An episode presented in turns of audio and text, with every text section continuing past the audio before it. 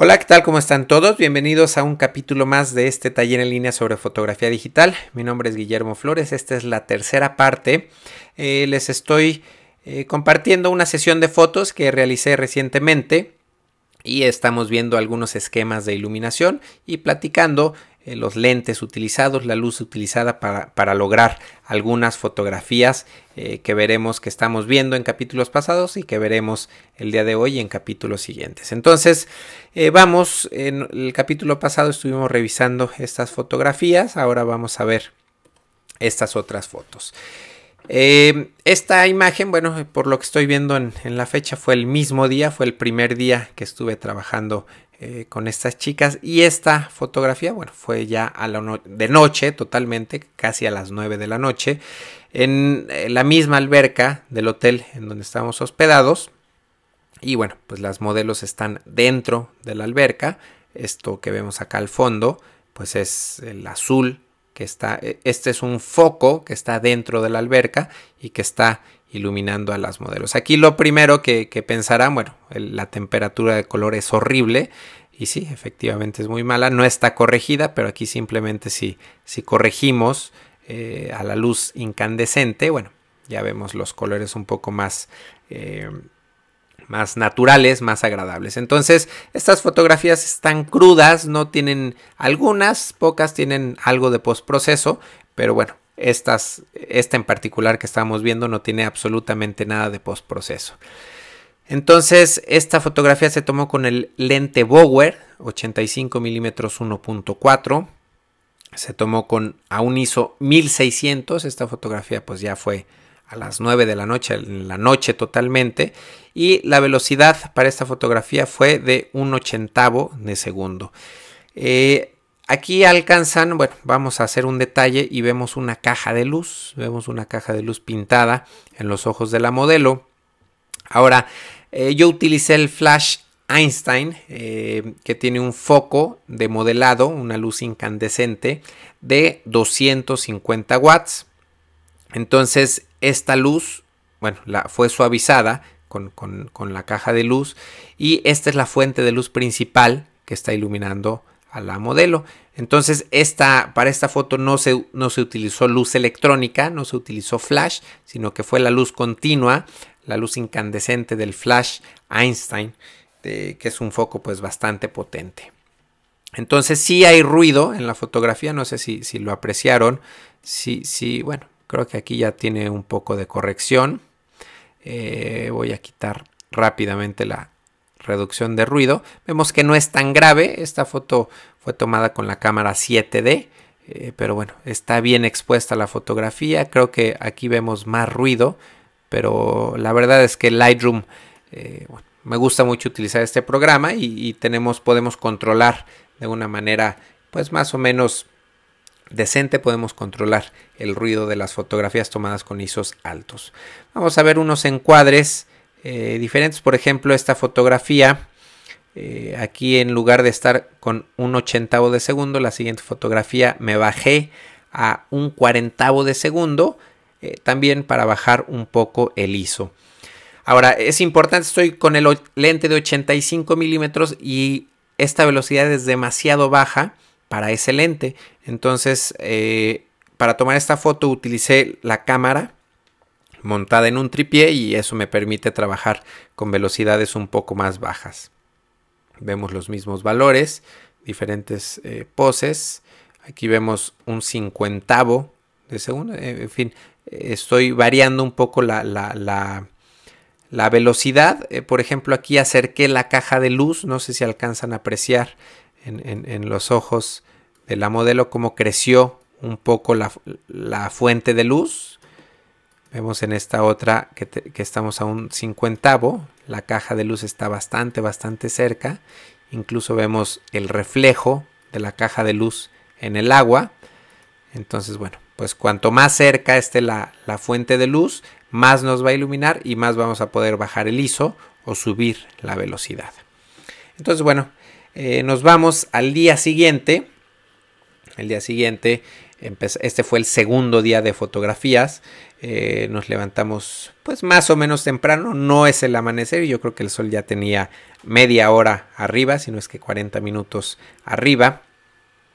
Eh, y bueno, para esta fotografía utilicé el Octavox. De hecho, por aquí lo estamos viendo reflejado. Este es un error pues grave. No debería de ser, pero bueno, se puede ahí retocar o recortar esta fotografía.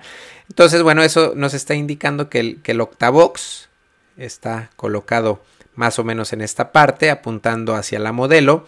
Eh, vemos esta parte más clara, el sol está eh, pues saliendo, digamos, yo creo que estará más o menos en esta posición del horizonte y está eh, pintando un contorno en, la modelo. Entonces aquí estamos a F10, eso significa que no utilicé filtro de densidad neutra ni filtro polarizador.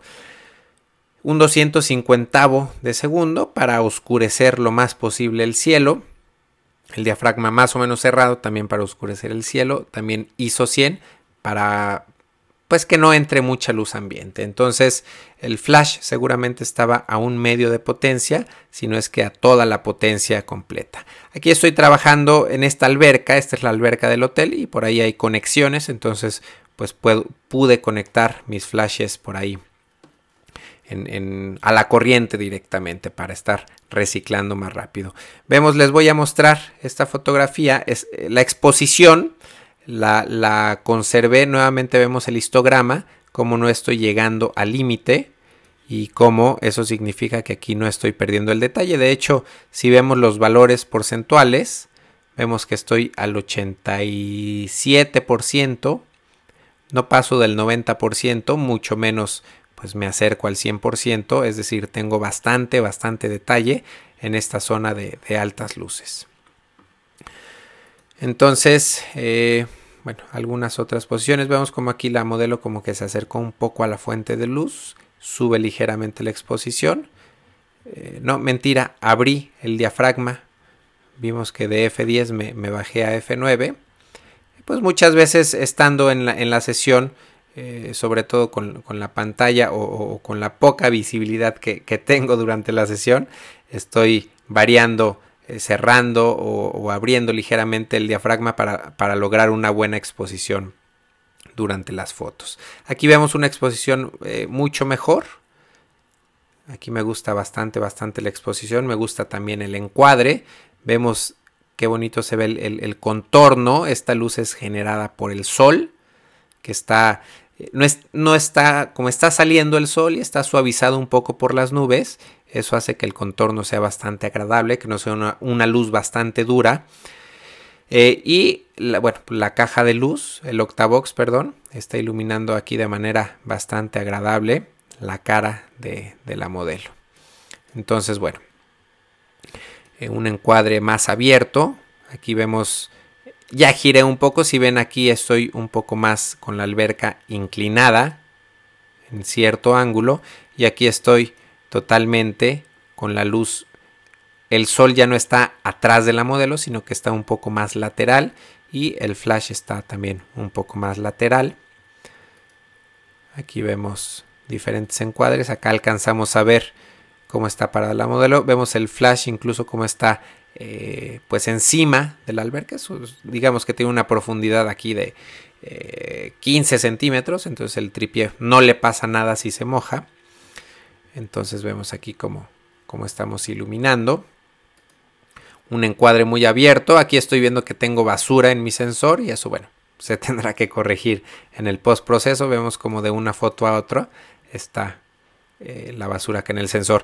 Esta foto que está chueca, el horizonte está caído. Eh, estas fotos, si ven, estoy muy cerca del agua y estas fotografías normalmente estoy sentado y lo que hago es bajar la cámara casi a que toque el agua y tomo las fotografías sin ver, sin estar viendo a través de, la pantalla. Entonces por eso es que muchas veces tengo estas fotos así eh, chuecas que bueno, se, tendrán que corregir posteriormente. por aquí, bueno, en estos casos sería práctico, sería útil utilizar el modo de vista en vivo, una pantalla abatible, que bueno, la cámara 7D sí tiene vista en vivo, pero no, no es una pantalla abatible, entonces pues bueno, por ahí si están pensando en adquirir alguna cámara, eh, pues quizá la pantalla abatible sea buena opción.